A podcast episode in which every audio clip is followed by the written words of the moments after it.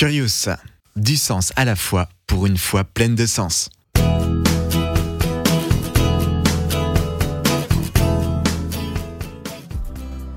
À peu près 90 fois dans la Bible, il est question de la colère de Dieu. Dieu serait-il donc colérique? Cela paraît assez surprenant pour un Dieu parfait. On s'imagine plutôt Dieu comme quelqu'un de bienfaisant, de doux et de calme. D'autant que lui-même nous demande de renoncer à la colère. Comment expliquer cela? Pour comprendre la colère de Dieu, il faut bien avoir en tête sa sainteté et sa justice. Si tu ne l'as pas encore fait, je t'invite à voir les vidéos que nous avons réalisées sur le sujet. Je mets les liens dans la description. En effet, la colère de Dieu est en lien avec sa nature. Sa colère a toujours pour objet le péché qui mérite absolument d'être haï. C'est parce qu'il est saint qu'il hait le péché, et c'est parce qu'il est juste qu'il ne veut pas le laisser impuni.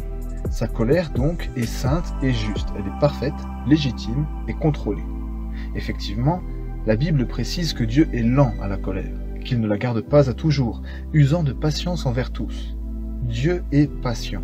Il ne se laisse pas emporter par sa colère, mais il la maîtrise, il n'est pas un Dieu colérique, mais il garde sa colère, pourtant tout à fait légitime, nous l'avons vu, pour attendre que le plus grand nombre puisse se repentir et y échapper parce qu'il est amour. Et parce qu'il est amour, il a envoyé son Fils Jésus pour qu'il subisse à notre place cette colère et qu'on puisse y échapper.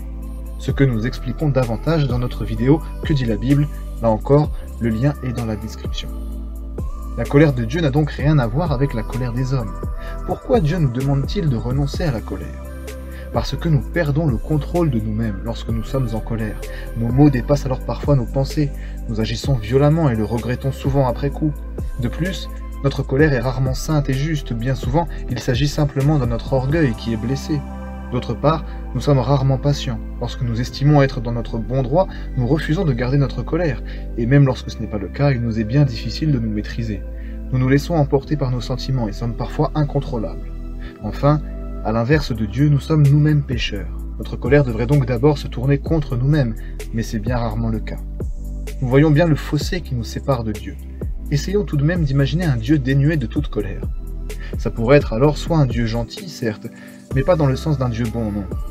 Plutôt un Dieu naïf, un Dieu dont on pourrait se jouer, ou bien ce serait un Dieu qui serait en fait quelque peu indifférent face au mal et au péché, et donc qui s'en accommoderait et ne s'indignerait jamais devant le mal. Ou bien enfin il s'agirait d'un Dieu sadique qui prendrait plaisir au mal et à la souffrance. Dans tous les cas, nous voyons bien qu'il ne s'agirait pas d'un Dieu saint, juste, bon, parfait et digne d'adoration. Finalement, serait-ce vraiment Dieu?